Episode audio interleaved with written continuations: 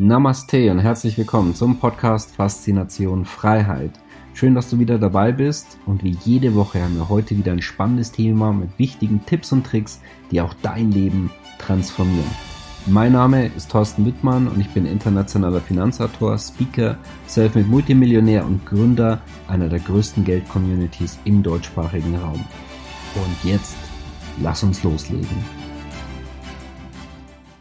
Der Euro auf der Intensivstation bzw. Talfahrt mit einem Mehrjahrestief. Ja, wie steht es wiederum um den Dollar? Der Rubel überrascht und auch China sehen wir uns heute an in dem Währungsupdate und beim dort draußen tobenden Währungskrieg, den meisten gar nicht mitbekommen. Und dazu haben wir heute mal wieder einen tollen Gesprächspartner. Ich freue mich, dass äh, ja, Mr. Forex und äh, Währungsexperte Jürgen Wechsler heute mit dabei ist. Wir melden uns heute mal wieder aus äh, Nürnberg, ne, in deiner Heimatstadt, wo ich hier mal wieder zu Besuch bin. Immer gerne schön hier und wir schauen uns mal an, was sich bei den Währungen tut. Also schön, dass du heute mit dabei bist bei Faszination Freiheit. Heute wieder ein spannendes Tippvideo und auf den Währungsmärkten ist einiges los. Und ich würde sagen, wir starten gleich direkt mit der Währung, die auch äh, viele, den meisten besonders interessiert. Ähm, das ist der Euro. Was passiert da aktuell? Läuft ja nicht gerade so gut mit dem Euro. Ja, das ist richtig. Also wir haben hier eine ja, sagen wir mal, schwerwiegende oder schwierige Situation, die etwas heruntergeredet wird. Und das wird, was momentan passiert, noch sehr viele Auswirkungen in den nächsten Monaten, aber auch im nächsten Jahr entsprechend haben. Und ähm, wir haben gesehen eben neue Tiefstände. Wir haben fünf Jahrestiefstände im Euro gegen den US-Dollar beispielsweise jetzt die letzten Monate gehabt. Und ähm, wir haben ja auch schon ein Update gehabt Anfang des Jahres, wo ich ja das angekündigt hatte, mhm. dass der Euro schon mhm. auf dem absteigenden Ast ist und seitdem ja nochmal fast 10 Cent abgesunken war und äh, hier eben auf weitere Tiefstände gegangen ist. Ja, und wir haben das große Problem in Europa ist die ausufernde Staatsverschuldung. Und dort ist das Besondere auch, wenn ich mir anschaue, die Staatsverschuldung haben vor allen Dingen Länder aus dem Euro Probleme. Wenn ich andere europäische Länder anschaue, die haben das eigentlich sehr gut gemacht die letzten Jahre. Also die haben das relativ stabil gehalten. Klar, in, beim, bei der C-Krise ein bisschen mal zugelegt gehabt bei der Verschuldung, aber ansonsten alles toll ausgesteuert. Dagegen die Länder im Euroraum eine Katastrophe. Also diese brauchen ständig Geld.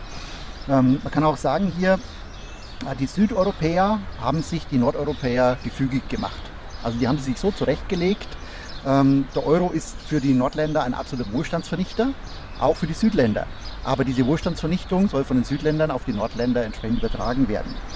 Ähm, denn wenn man anschaut, es kamen ja enorm hohe ja, Zahlungen im Rahmen eben der, wie das auf, der Wiederaufbaufonds, der so schön genannt wurde, in Europa an die Südländer. Zuschüsse.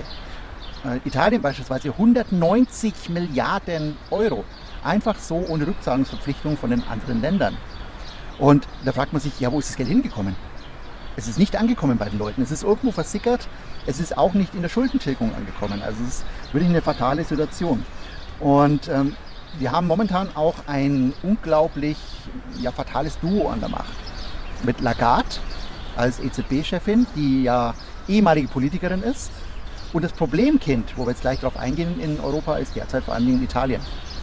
Und Italien ist regiert von Draghi. Draghi ist ehemaliger EZB-Chef gewesen. Ähm, ist ja auch genannt der Whatever It Takes Draghi, der mhm. ja gesagt hat, ja. es wird alles getan, um den Euro zu retten. Und ähm, ja, diese beiden kennen genau die Stärken und Schwächen beider Systeme, der Politik und der Geldpolitik. Mhm. Draghi weiß auch genau, was er tun muss. Mhm. Ja. Ja, whatever it takes, also sprich auch die Vermögen der, der Bevölkerung beispielsweise. Ne? Das wird da ganz gut passen, weil darum geht es ja letztendlich auch, dass das mehr, mehr aufgeweicht wird, wenn der Euro nicht stabil ist. Das betrifft uns letztendlich ja alle und auch wenn man dann im Ausland ist, dann kostet auf einmal äh, die Sachen viel mehr oder wenn man dann Investitionen auch im Ausland tätigen möchte, weil man vielleicht auch sein äh, Geld ein bisschen streuen möchte, wird alles teurer. Ja, ganz genau, richtig. Also man merkt ja in der Preisentwicklung, dass da irgendwas schief läuft. Mhm. Und wir haben auch ein großes Problem dahingehend, dass es einen Interessenskonflikt bei der EZB gibt. Die EZB hat ja mittlerweile von etlichen Staaten in Europa 40 Prozent der Anleihenbestände, der Staatsanleihen aufgekauft. Das heißt, die EZB ist einer der größten Finanzierer hier. Und dann sind wir genau das Thema, warum es bei Banken zum Beispiel diese Großkreditgrenzen gibt. Damit man nicht abhängig wird von den Schuldnern. So, bei der EZB gibt es das nicht. Und die EZB ist mittlerweile abhängig von den Schuldnern. Schuldnern. Die Schuldner diktieren der EZB, was gemacht werden soll. Ja, und jetzt kam es eben auch zu dieser EZB-Notfallsitzung Mitte Juni, weil ähm, ja, das Vertrauen geht raus der Investoren in die Südländer. Und das hat man daran gesehen, dass der Zinsunterschied zum Beispiel bei den 10-Jahres-Anleihen äh, bei Italien gegenüber Deutschland extrem angestiegen ist. Auch Italien hat der Zinsen im 10-Jahres-Bereich jetzt gehabt von ähm, 4% und mehr auf einen Schlag, knapp 4,5%. Hat äh, knapp 2,5% mehr zahlen müssen als ähm, Deutschland. Äh, was natürlich von vielen als ungerecht empfunden wird. Ja? Weil man ist ja eigentlich ein Land und oder ein EU und Euro und eigentlich sollten ja alles gleiche zahlen. Und wenn man sich mal hochrechnet, Italien hat ähm, Verschuldung von ungefähr 2,75 äh, Billionen Euro. Ein BIP von ca. 1,9 Billionen. Das heißt eine Staatsverschuldung von 150 Prozent der eigenen Wirtschaftsleistung. Tendenz steigend. Genau. genau, also die haben es bisher nicht in den Griff bekommen, werden es auch mhm. nicht in den Griff bekommen, wollen es auch nicht in den Griff bekommen, muss man ja auch sagen, die wollen es nicht in den Griff bekommen. Und ähm, das heißt also im Prinzip, jeder Prozent Zinsanstieg ist 1,5 Prozent mehr Verschuldung jährlich. Wenn ich jetzt 3% Zinsanstieg seit Anfang des Jahres habe, heißt es mittelfristig, dass 4,5% zusätzliche Staatsverschuldung automatisch mit dazukommt. Und da muss man wieder sagen, Maastricht, wir hatten irgendwann was ausgemacht in einem Vertrag, 3% sollte die Obergrenze sein, kann nicht mehr eingehalten werden. Und deswegen hat sich jetzt eben auch die, ähm, ja, die EZB hier Gedanken gemacht, denn bei Anfang der C-Krise war es auch so, dass Italien kein Geld mehr auf den Kapitalmärkten bekommen hat. Die EZB musste praktisch rauskaufen Italien, damit die überhaupt noch Gelder bekommen haben. Genauso auch die Italiener hatten dann ein Instrument genutzt, Patriotenbonds. Die haben dann für Italiener, es durften nur Italiener kaufen, haben die Anleihe herausgegeben mit einem Coupon von 6,4 Prozent bei ca. 0 Prozent Zinsniveau. Weil die wussten auch schon, ähm, das geben wir unseren Leuten, weil zahlen tun wir es selber sowieso nicht. Mhm. Und so haben die auch noch mal ein paar Milliarden eben zusammenbekommen aus dem eigenen Land. So, jetzt haben wir das Thema ähm, mit diesen Anstiegen, diesen Spreads. Was tut man?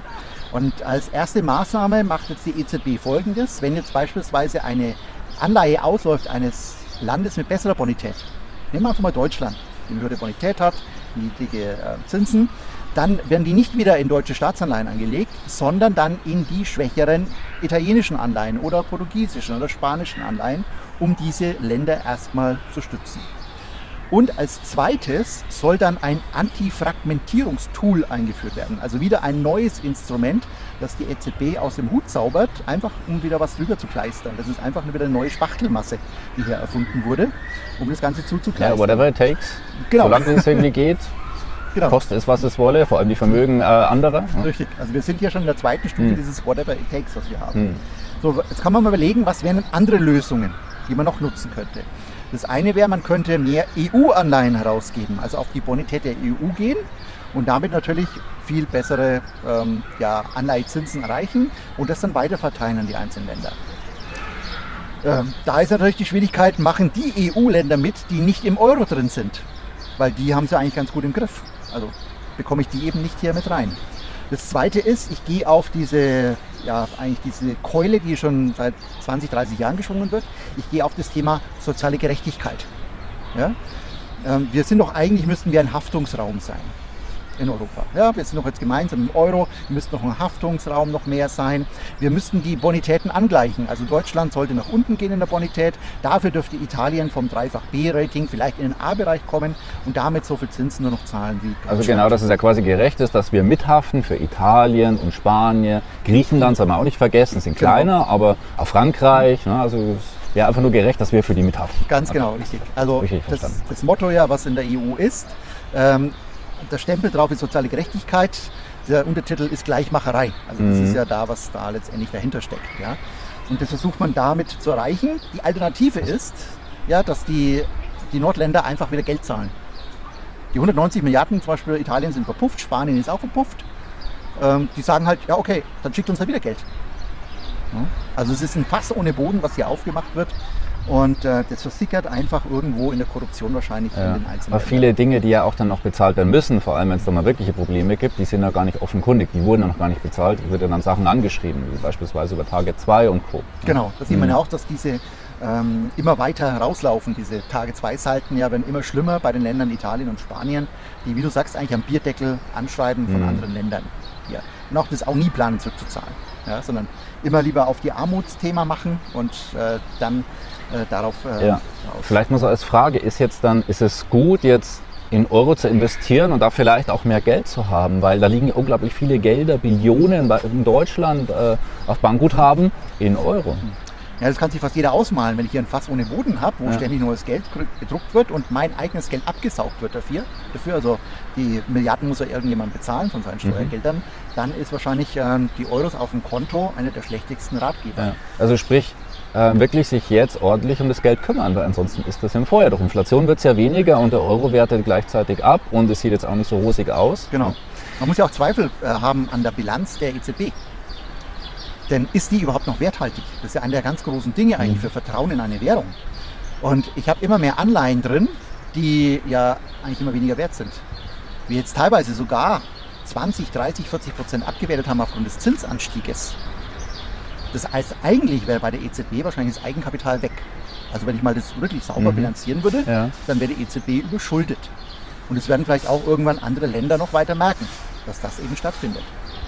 Ja. Und das ist ja nicht das Einzige auch. Also wenn ich mir anschaue, ähm, wer hat noch große Staatsanleihen drin von Europa? Das sind die Versicherungen. Viele haben ja auch, wir haben jetzt gerade über die Bankguthaben gesprochen. Wir müssen eigentlich auch über die Versicherungen sprechen, über Versicherungsguthaben. Denn was ist jetzt passiert? Die Versicherungen hatten, die haben langfristige, Verträge, die haben langfristige ähm, Zinsbindungen, langfristige Anleihen gekauft. So, diese Anleihen sind seit Anfang des Jahres eingebrochen im Preis 20, 30, 40, 50 Prozent. Im Prinzip der, der Vermögensstock der Versicherungen, der implodiert momentan. Die könnten momentan gar nicht auszahlen. Also wenn das mehr kapieren jetzt auch von den Leuten, Mhm. ähm, das gibt einen Versicherungsrang. Die könnten gar nicht liquide so viel herschaffen. Ja, Ja. Mit, ein paar, also mit der Bilanzkosmetik kann man das eh hindrehen. Mit, äh, ja, langfristig geht es wieder nach oben, muss ich keine Abschreibungen machen. Dann werden ähm, Schuldscheindarlehen gekauft, die muss ich immer nur zum Nennwert äh, bilanzieren. Also es gibt schon Tricks, die drin sind. Wenn ich aber einen Marktwert machte, dann würde es momentan katastrophal aussehen. Ja. Und es wird nochmal gegen den Euro stehen. Das klingt für mich schon mal sehr eminent. Heißt es jetzt, siehst du es auch schon, dass es kurzfristige Konsequenzen oder haben Sie noch ein paar Asse im Ärmel und können das auch noch länger so durchziehen? Sie werden es momentan noch ein bisschen länger machen. Ich schätze auch, dass die ein Programm ausgraben werden aus dem Jahr 2013. Da ging es auch um das Thema Verschuldung Griechenlands, wie mache ich da die Rettung. Und da gab es ein OMT-Programm, hat es geheißen. Äh, Outright ähm, Monetary, äh, fällt mir komplett ein. Mhm. So, was war das Prinzip? Ich kann unbegrenzt Anleihen kaufen von schlechten Schuldnerstaaten. Also zum Beispiel von Griechenland, Italien kann ich unbegrenzt in der EZB reinkaufen. Ich schätze, dieses Programm wird wieder aufgelegt werden. Damals haben es die Länder nicht in Anspruch genommen. Warum? Es hätten äh, starke Eingriffe stattfinden müssen in die eigene Haushaltspolitik. Und das wollten die nicht. Die wollen sie nicht reinleben lassen. Das heißt, ich schätze, diesmal wird einfach das Ganze gemacht, nur ohne diese Auflagen. Die einfachste Lösung wäre eigentlich in Italien und Spanien, dass die ihre Bevölkerung, die ja eh zu den im Durchschnitt reichsten in Europa gehört, pro Kopf, dass die diese mit 10 bis 15 Prozent enteignen würden. Das wäre die einfachste Möglichkeit, ist auch schon mal durchgerechnet worden von Unternehmensberatungsgesellschaften. Und damit könnten diese beiden Länder mit dieser 10 bis 15 Prozent, könnten die komplett äh, auf ein Schuldenniveau von Deutschland kommen. Ja, also damit wäre eigentlich vieles gelöst. Oder die könnten auch die Renten zum Beispiel auf die Höhe bringen in Deutschland, dass man sagt, eben nicht mit 62, 61 in Rente gehen, sondern mit 67. Dann würde man das auch lösen können. Aber macht es mal in Südeuropa. Da brennt Rom, da brennt Madrid. Das kannst du nicht machen. Ja? Ja. In Deutschland schon, würde ich sagen. Da glaube ich, kommt, wird es schon so vorbereitet, wird Vermögensabgaben etc. Es wird darüber diskutiert. Der Deutsche, Deutsche lässt ja viel mit sich machen. Also Genau. so beobachtet. Ne? Also das dürfte die Geldquelle sein, Ja. das Ganze. Also da gibt es ja auch noch was zu holen, ist ja auch ein großes Land. Also einfach nur vielleicht zum, zum Nachdenken. Also Ja. wir werden natürlich sehen, wie was kommt, aber naja, also gut. Äh, wie sieht es denn in den USA aus in weiteren Ländern? Genau, also wenn ich USA angucke, da ist jetzt gerade die Zinserhöhungsphase. Deswegen wird auch der US-Dollar derzeit attraktiver eingeschätzt, höhere Zinsen endlich wieder, was im US-Dollar bekommen werden kann. Äh, man muss aber sagen, die Zinserhöhungen, die gerade stattfinden, das ist ein, eine Absicht, äh, die USA in die Rezession zu stürzen. Also jetzt muss was einfach gesagt werden, ja, ich muss jetzt ja was tun von Seiten der Notenbank. Die Politik hat auch schon gesagt, wir müssen da was tun. Also tun sie jetzt was. Aber das Ziel ist ja nicht hohe Zinsen zu haben, das Ziel ist niedrige Zinsen zu haben von denen. Das heißt, die machen jetzt erstmal einen Anstieg der Zinsen und fahren die Konjunktur voll an die Wand. Voll an die Wand. Also das wird sofort wieder in eine Rezession kommen. Und dann sagt jeder, oh, da könnten ja jetzt äh, Unternehmensgewinne einbrechen, der Aktienmarkt, äh, hier stehen Arbeitsplätze auf dem Spiel. Ja, das können wir nicht machen. Das heißt, wir müssen jetzt wieder locker lassen. Mhm. Also es ist eigentlich nur ein Vorwand, der jetzt gemacht wird mit den Zinsanhebungen. Es ist nicht Sinn und Zweck, das äh, über die Inflationsrate zu bekommen. Das ist momentan nur geschauspielert. Ja? Also wir kennen ja, die USA kann ja sehr gut Hollywood-Filme ähm, produzieren. Mhm. Ne? Also die Stories aufbauen, das können die super. Und die nutzen, glaube ich, auch, das heißt äh, Stockholm-Syndrom, so dieses Geiselnehmer-Syndrom, ja, wo am Ende der Geiselnahme die äh, Geiseln sich solidarisch erklären mit den Geiselnehmern und die sogar sympathisch finden. Ja, obwohl die die eingeschlossen haben. Und so mhm. dieses Syndrom wird genauso genommen. Ich mache jetzt, ich mache jetzt volle Bremse rein. Ähm, die Konjunktur fährt gegen die Wand, Rezession ist da und dann mache ich wieder die Zinsen runter. Alles sind erleichtert. Jawohl, der Staat weiß, wie man es tut. Dann ist die Inflation auch zweitrangig. Ja? Und das ist das, was in den. Man gewöhnt sich so quasi dran. Ist halt einfach so, muss jetzt erstmal damit leben. Genau. Hm. Genau, das ist so dieses Prinzip, was gemacht wird. Und deswegen wird natürlich der Dollar momentan mit dieser Zinserhöhungsfantasie erstmal gekauft. Wenn dann aber sich herausstellt, dass jetzt eine Rezession kommt, dann natürlich ist auch wieder gleich drin und sagt, naja, da kommen wahrscheinlich die ganzen Zinserhöhungen nicht in der Form. Und damit kann es sein, dass wir in diesem Jahr auch nochmal einen stärkeren Rückgang des Dollars überraschenderweise erleben werden, was dem Euro auch mal kurz helfen kann zum Durchschnaufen. Mhm. Aber wohlgemerkt eben zum, zum Durchschnaufen das Ganze. Genau, das andere ist aber dann auch noch, ähm, wie verhält sich die USA letztendlich auch mit dem Ukraine-Konflikt? Also was passiert da? Und es ist anzunehmen im momentanen Umfeld, dass wahrscheinlich die USA nochmal auf eine Eskalation aus ist. Weil derzeit würde eigentlich Putin als Gewinner dastehen. Selbst wenn man eine Patzelation machen würde, es würde er als Gewinner aussehen. Das heißt, wir brauchen nochmal eine Eskalation, um dann Friedensgespräche, US-initiierte Friedensgespräche und verhandelte Friedensgespräche hier reinzubringen in das Ganze. Ja? Ähm, was könnte ein Auslöser sein? Einfach mal hypothetisch betrachtet. Äh, es gab im letzten Jahr, im 2021, eine gemeinschaftliche Übung von den großen Staaten. Und zwar einen äh, Collective Strength hat es geheißen, kann auch jeder nachschauen. Im Internet ist ganz offiziell, auch in Reuters, Bloomberg, überall gekommen. Ja? Hat nur keiner groß weiterverfolgt. Und dort wurde ein Cyberangriff simuliert auf das westliche Finanzsystem. Also ein ganz konkreter Angriff. So, und wenn ich jetzt diesen Angriff machen würde, dann kann ich auch eine, eine Story relativ leicht, leicht machen, weil wer hätte Interesse, das westliche Finanzsystem anzugreifen? So, was kommt den Leuten spontan in den Kopf? Russland. Ja, die hätten momentan äh, eben das große Interesse daran. Und es gibt ja gute russische Programmierer, auch sehr gute ukrainische Programmierer, wird immer vergessen. Ja? Mhm. Also man kann das dann eben so machen, als würde auch ein Angriff aus Russland kommen. Ja? Und das könnte zu einer weiteren Eskalation führen, dass sich die, äh, die Länder verteidigen müssen. Und damit können wir dann eben auch diese Deeskalation über Friedensgespräche machen. Das heißt also, dass sich dieser Konflikt im Laufe des Jahres dann ähm, beruhigen kann. Und die USA kann auch als Heldennation hier dastehen, weil die ja dann das Ganze vermittelt hat. Er hat es vielleicht selber ausgelöst, auch wieder Thürmer-Stockholm-Syndrom, ne? Mhm. aber dann die Lösung auch. Das ist ja momentan sowieso in der Politik zu beobachten. Es wird das Problem geschaffen und dann die Lösung präsentiert. Ja? Mhm. Das haben wir ja eh momentan, auch momentan mit der äh, Energiekrise in Deutschland, mit den ansteigenden Preisen, Gasnotfall, all diese Dinge ist ja selbst gemacht. Das hat ja nicht jemand Dritter gemacht, sondern das ist ja selbst eingebracht. Ja. Also das ist so ein Szenario, wo der US-Dollar erstmal jetzt noch kurzzeitig profitiert, dann vielleicht einen großen äh, Rückschlag erleidet aufgrund des Ganzen, vielleicht aufgrund auch des Angriffes auf Finanzsystem und äh, dann aber wieder zur Stärke zurückkehrt in den nächsten Jahren, beziehungsweise eben, dass der Euro vor allen Dingen dann nach unten gehen wird wieder. Also mittel- und langfristig bist du nicht sehr positiv für den Euro. Ja, ganz genau. Da gehe ich ja, wir haben ja im letzten Teil auch schon drüber gesprochen, über die Lirais, Liraisierung des Euros, mhm. dass wir uns die 70er Jahre anschauen sollten, wie dort der Verlauf der Lira gegenüber der D-Mark beispielsweise war. Und das ist ein sehr guter Indikator aufgrund der Stagnation. Ähm, auch für das, was jetzt kommen wird. Das ist jetzt interessant, ich habe jetzt auch äh, circa drei Wochen nach unserem ähm, nach unserer Veröffentlichung kamen jetzt auch schon die ersten Volkswirte auf diese gleiche habe ich jetzt mhm. die ersten Publikationen gesehen. Also wir scheinen sehr viele Zusteher zu haben mhm. zu den Themen. Ja. Ja, es werden immer mehr, die auch aufwachen, die sich mit ja. diesen Themen beschäftigen, was wichtig ist, weil es den, den eigenen Wohlstand und Wohlstand als Gesellschaft betrifft. So, bevor wir uns noch mal so das, äh, das äh, ich nenne es mal das russische Wunderkind anschauen, den Rubel und noch kurz einen Blick in China. Wir verlinken unterhalb dem Video äh, deinen YouTube-Kanal, der mhm. relativ neu und jung ist, wo du eben auch solche Tipps dann rausgibst. Ja. Wir haben dort auch immer wieder äh, Geldtrainings, verlinken ebenfalls unterhalb von dem Video und auch du kannst dich eintragen in den Tippverteiler, damit du halt einfach solche Tipps und Tricks nicht verpasst. Weil es ist wichtiger denn je, jetzt Selbstverantwortung zu übernehmen und sich darum zu kümmern. So, und schauen wir doch mal nach Russland, den Rubel und vielleicht auch noch ein bisschen was zu China, was auch einer der großen Player ist da draußen, auch gerade zukünftig sein wird. Genau, wir hatten ja eine sehr große Überraschung in Russland, dass der russische Rubel wieder stark aufgewertet hat. Ja. Das ist erst aufgrund äh, der Sanktionen auf knapp 160 gegangen pro Euro. Und jetzt sind wir sogar unter 60 wieder im Rubel. Mhm. Das heißt also enorme Aufwertung. Und da ist das Spannende, die, äh, Russland hat hier sehr, sehr intelligent reagiert, muss man sagen. Also jetzt nicht, dass jetzt die Zuschauer denken, ich bin ein totaler Russland-Freund oder so, sondern man muss einfach das geldpolitisch einfach mal anschauen, was passiert. Einfach neutral, ne? ja. schau das immer einfach neutral ja. an, das mhm. Ganze. Mhm. Und dort sehe ich dann einfach, dass die das sehr intelligent technisch gesteuert haben.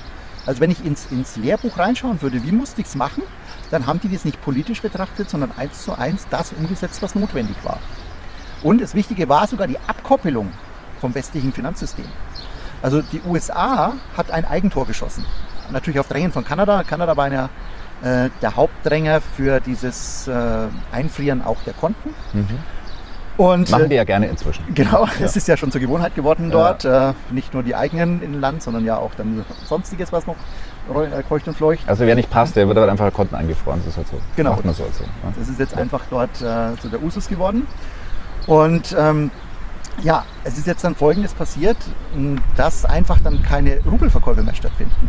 Das heißt also, für, du weißt ja, wir haben es ja auch schon in deinen VIP Lives dann gehabt, wo mhm. wir auch tiefer in solche Themen mal reingehen, mhm. für deine VIP-Community. Äh, bei den Währungen, da hat man ja auch über den Rubel schon gesprochen, dass der mhm. eigentlich unterbewertet ist. So, aber warum konnte der nie zur normalen Bewertung kommen? Weil jetzt sind wir in diesem Bereich dieser Normalbewertung gekommen. Und zwar ist es so, dass die ähm, westlichen Investmentbanken, vor allem die US-Investbanken, wenn ich eine frei konvertible Währung habe, ist es für die der Freifahrtschein. Die können ständig gegen diese Währung spekulieren und die unter Druck halten. Unter Druck halten, unter Druck halten, unter Druck halten. Und mit äh, diesem, dieser Kapitalverkehrskontrolle, die jetzt äh, Russland gemacht hat, ist dieser Druck weggefallen. Das heißt, die US-Investmentbanken können nicht mehr verkaufen. Und damit ist die Währung eben zu seinem eigenen inneren Wert gekommen. Das wäre vielleicht auch eine Möglichkeit für Erdogan in der Türkei. Da ist ja die äh, türkische Lira, wird auch seit Jahren jetzt unter Feuer gegeben von Seiten der, ähm, der US-Investmentbanken, äh, weil man möchte Erdogan weghaben. Ja? Der macht so ständig Störfeuer für die, ja. äh, kauft erst irgendwelche russischen äh, Flugabwehrraketensysteme ein. Ähm, jetzt hat er sich noch gegen den NATO-Beitritt äh, gewehrt gehabt. Ja? Ähm, dann will er, äh, hat er ständig Streit mit Griechenland. Also eigentlich wollen sie den weghaben. Jetzt hoffen sie mit der großen Inflation oder Abwertung des äh, türkischen Lira, dass das eben geschieht. Aber äh, die Türkei hat endlich wieder nach langer Zeit mit Erdogan eine Rolle in der Welt bekommen. Und deswegen natürlich halten die Türken momentan noch zusammen mit Erdogan. Ja? Egal was berichtet wird, die halten momentan zusammen. Mhm. Und wenn man jetzt die türkische Lira auch hier rausnehmen würde, dann würde auch der Druck weggehen automatisch. Ja, also das wäre vielleicht auch dort ein Ding. Also man kann sagen, international werden die Währungen eben sehr stark durch diese US-Investmentbanken gesteuert, in Zusammenarbeit mit dem Internationalen Währungsfonds und mit der Bank für den internationalen Zahlungsausgleich, den wir hier haben. Genau, das vielleicht zum Rubel. Also Rubel ist jetzt in eine Normalbewertung reingekommen, aufgrund dessen, dass sie sich abgekoppelt haben vom westlichen Finanzsystem. Also dass diese Verkäufe nicht ja, stattfinden. Gleichzeitig auch näher ähm, zusammengekommen sind mit äh, Partnern wie China und Indien, was, glaube ich, auch den westlichen Part, äh, westlichen Ex-Partner, muss man sagen, auch nicht so passt. Also ja, manche sagen, sind gut gelaufen für Russland, manche weniger, wenn man es einfach neutral betrachtet. Ja. Also schon interessant, wie sich die, die Sachen dort verschieben. Ne? Ja, ja, ja, richtig. Also ist ja auch, wenn man China betrachtet, ist ja auch spannend, auch unter dem Aspekt, den wir gerade äh, angesehen haben. China hatte mal Schritte unternommen Richtung Öffnung der eigenen Währung, dass die frei konvertibel mhm. wird. Die haben es in ganz Trippelschritten gemacht. Und irgendwann haben sie gemerkt, der Einfluss der Investmentbanken, der ausländischen, wird zu groß die können jetzt unsere Währung steuern, nicht mehr wir selbst, sondern die können unsere Währung steuern. Und dann haben sie wieder zurückgerudert. Und die haben es beibehalten. Und deswegen kann jetzt China eben auch, genau wie Russland, ihre Währung bestimmen, was damit geschieht. Also es ist sehr, äh, auch die haben das sehr schnell gemerkt, dass sonst der Druck der Investmentbanken aufkommt. So, wo trifft momentan die US-Investmentbanken? Wo geht es? Wo kann ich China überhaupt treffen noch? Äh, China hat ja einen kapitalistischen Vorhof, wo auch der freie Kapitalverkehr ist, wo alles getestet werden kann. Und das macht ja auch China. Kommen wir gleich noch zu den, zum digitalen Yuan. Und ähm, dort wird momentan Druck auf den Hongkong-Dollar ausgeübt. Also der wird derzeit abverkauft, aber die haben ja genügend Währungsreserven. Also eigentlich sind die froh, dass sie ein bisschen Dollars wegbekommen. Aber da wird momentan Druck ausgeübt auf den Kapitalverkehr in, in äh, Hongkong. Ja. Ähm, weil wir müssen jetzt auch schauen, die Umstellung auf den digitalen Yuan kann jetzt jederzeit erfolgen. Also es kann schon, sagen wir mal, August kann das jederzeit passieren. Wir haben über 260 Millionen Test-User schon, die in diesem Prototypen-Einsatz in China das machen. Ich glaube, in der EU haben wir 400 Millionen Einwohner, das heißt, ungefähr 60 Prozent würden jetzt schon den digitalen Euro nutzen bei uns mhm. und das Ganze eben voll testen. So ist es die, die, Lage in China. 260 Millionen Leute, das heißt, es ist schon ein richtiger breiter Test. Wir haben die Tests gemacht, auch länderübergreifend mit Hongkong und ein paar anderen auch noch, funktioniert auch.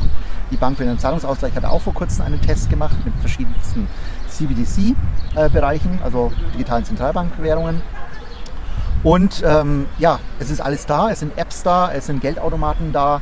Ähm, es ist getestet worden mit Ausländern auch bei den Olympischen Winterspielen im Februar. Es ist praktisch fertig. Jetzt werden gerade Gigantischer technischer Vorteil. Ja, Sie absolut. sind ganz vorne dran in dem wichtigen Trendthema digitale Währungen. Richtig. Mehrere Jahre haben die da Vorsprung. Und es wird also richtig schwierig dann für den Westen das aufzuholen. Das ist sozusagen der Thronsturz äh, für die USA auch vom, hm. vom Währungsdruck. Die versuchen da quasi ja auch verzweifelt dran zu bleiben. Ne? Ja. Aber wissen natürlich mhm. auch schwierig, weil China voranprischt. Ja, richtig. So ist es. Es gibt mhm. halt auch noch ein paar, wie soll ich sagen, ein paar ähm, ja, Kompetenzprobleme in den USA. Also wer darf das jetzt machen in den USA? Das Problem ist ja in den USA, dass das eine äh, von privaten Banken ausgegebene Währung ist. Das heißt, wer darf jetzt eine digitale Zentralbankwährung wirklich ausgeben in den USA? Das ist das eigentliche Problem mhm. in den USA, da sich zu einigen. Aber China ist hier absoluter Vorsprung und es kann auch jederzeit jetzt einsetzen. Vielleicht macht man das im Zusammenhang auch, auch mit einem Angriff aufs westliche System, wo man dann eben den China, chinesischen digitalen Yuan als Heilsbringer auch nutzen kann, weil da passiert dann ja nichts. Ne? Das ist ja äh, gesichert. Mhm. Spannend, spannend. Also dem her. Jürgen, herzlichen Dank. Bevor ich doch das Schlusswort übergebe, wie gesagt, wir haben einige Sachen unter dem Video verlinkt. Schau es dir gerne an. Auch, dass du mit Jürgen up to date bleibst in seinem Kanal. Und auch wir haben viele, viele Tipps und Tricks. Auch schau dir gerne unser Geldtraining an. Ja, und vielleicht noch, jetzt einfach noch so zusammenfassen. Wir haben über sehr vieles gesprochen. Ja. Und es ist wichtig, Selbstverantwortung zu übernehmen. Was empfiehlst du jetzt Anlegern, auch in dem, über dem, was wir jetzt alles gesprochen haben? Genau, also Eigenverantwortung ist total wichtig, wie du schon sagst. Mhm. Ähm, wir, jeder muss schauen, dass er die Bankguthaben abbaut also Eurobank-Guthaben abbaut. Er kann Fall eben noch Fremdwährungsguthaben aufbauen in sicheren Währungen. Ähm, die Bankguthaben dann ummünzt in andere werthaltigere Dinge auch. Ähm, vielleicht nur noch Bankguthaben hat, was er spart, Zielsparen hat oder ähnliche Dinge. Den Euro gegebenenfalls jetzt umtauschen, wenn wir die Schwächephase des Dollars haben. Die nächsten Monate ein kleiner Euro-Aufschwung, dass man dort diese Phase eben auch nutzt. Weil das wird für viele überraschend sein, aufgrund der negativen Nachrichten, dass der Euro wieder zulegt. Äh, erstmal dort dann die Verkäufe tätigen. Ja, dann ähm, europäische Staatsanleihen meiden, auch ähm, klassische Produkte wie Kapitalversicherungen, die ja in diese Staatsanleihen investieren müssen, meiden, weil wir diese Abwertung bekommen werden auch. Dann vielleicht auch aufgrund der technischen Probleme, die wir jetzt auch wieder hatten in Deutschland ja mit, dem, mit den ähm, Girokarten aufgrund des Ausfalls eines Terminals, äh, der weit verbreitet ist, mehr Bargeld halten über den Sommer. Also das könnte hier auch eine wichtige Strategie für viele sein. Ja, und dann anschnallen. Ab, sagen wir, der August wird ein heißer Monat sein, vielleicht nicht nur wegen Wetter, sondern auch was da passiert wird. Und dann geht's anschnallen. Dann kommen wir in die Achterbahnfahrt ins nächste Jahr und das wird aufregend. Mhm. Okay, Jürgen, herzlichen Dank. Besten vorbereiten, dann ist man viel entspannter für diejenigen, die sich auch ähm, bereits mental und geistig darauf einstellen. Und ähm, ja, Bleibt da gerne up to date. Jürgen, nochmal herzlichen Dank. Danke auch an dich. Gerne teilen, äh, liken und kommentieren. Und ja, bis bald. Alles Liebe Gute. Ciao. Schön, dass du wieder dabei warst. Wenn dir der Podcast gefällt, erzähle gerne dein Umfeld davon, sodass auch dieses von den Inhalten profitieren kann. Und falls du es nicht schon gemacht hast, abonniere den Kanal, damit du künftig keine Folge verpasst und vor allen anderen informiert bist. Gerne kannst du uns auch einen Kommentar und eine positive Bewertung bei Apple Podcast dalassen. Bis zum nächsten Mal, dein Thorsten Wittmann.